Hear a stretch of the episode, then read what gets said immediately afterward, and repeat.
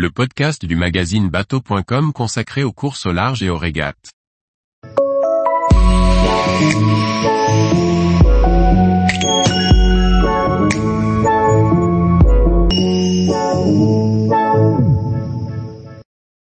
Tour du monde à la voile, trois départs de course en 15 jours. Par Briag Merlet. En équipage, en solitaire, avec ou sans escale, à l'ancienne ou non. Les amateurs de course au large et de tour du monde à la voile sont gâtés en cette fin d'été 2023. Ocean Globe Race, Global Solo Challenge et Clipper Round the World Race. On vous aide à y voir plus clair. C'est peu de dire que le calendrier de la fin d'été 2023 est chargé en événements dans la course au large. À peine finis et Ocean Race, l'épreuve autour du monde professionnel, courue pour la première fois en IMOCA, et en attendant le premier tour du monde en trimaran ultime en janvier 2024, ce sont les amateurs éclairés qui font l'actualité avec trois départs en l'espace de 15 jours. Le Global Solo Challenge a débuté le 26 août 2023 au large de la Corogne en Espagne, tandis que la Clipper Round the World s'élancera de Portsmouth au Royaume-Uni le 3 septembre, suivi le 10 septembre dans le port voisin de Southampton par l'Ocean Globe Race. Nous vous aidons à mieux vous y retrouver dans ce calendrier fourni. Lancé par Marco Nanini, le Global Solo Challenge est un défi dont le but est de limiter les règles et d'ouvrir à un maximum de marins amateurs expérimentés la possibilité de courir autour du monde à la voile, en solitaire et sans escale. L'épreuve est ouverte aux voiliers de plus de 32 pieds, pas nécessairement conçus pour la course. Ici, pas de rating ou de classe, mais un système de départ différé, permettant aux voiliers dont les performances sont moindres de partir plus tôt afin de compenser leur déficit de vitesse.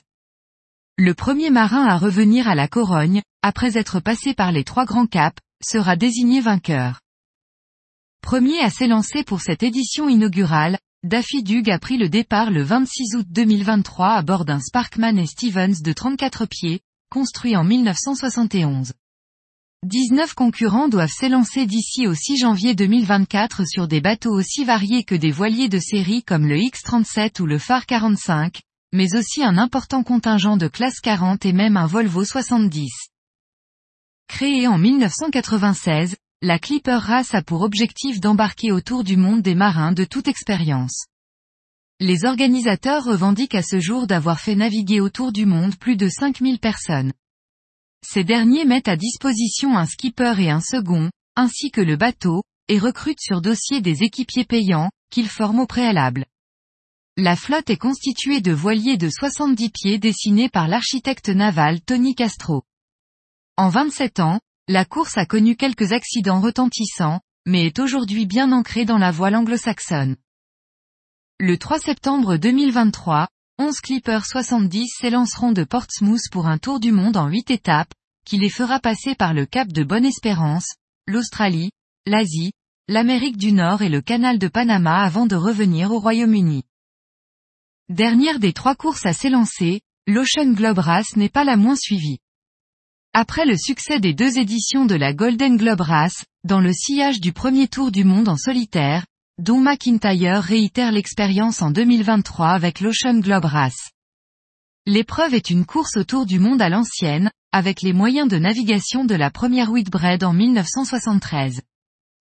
La course verra s'élancer au large de Southampton une flotte de 14 voiliers, dont certains ont déjà couru la célèbre Whitbread, à l'image de Pendwick VI, Maiden, Neptune ou l'esprit d'équipe. Entre images du large et suivi frénétique des cartographies, les amateurs de course au large auront un automne et un hiver bien remplis, avec ces courses pour certaines inédites. Tous les jours, retrouvez l'actualité nautique sur le site bateau.com. Et n'oubliez pas de laisser 5 étoiles sur votre logiciel de podcast.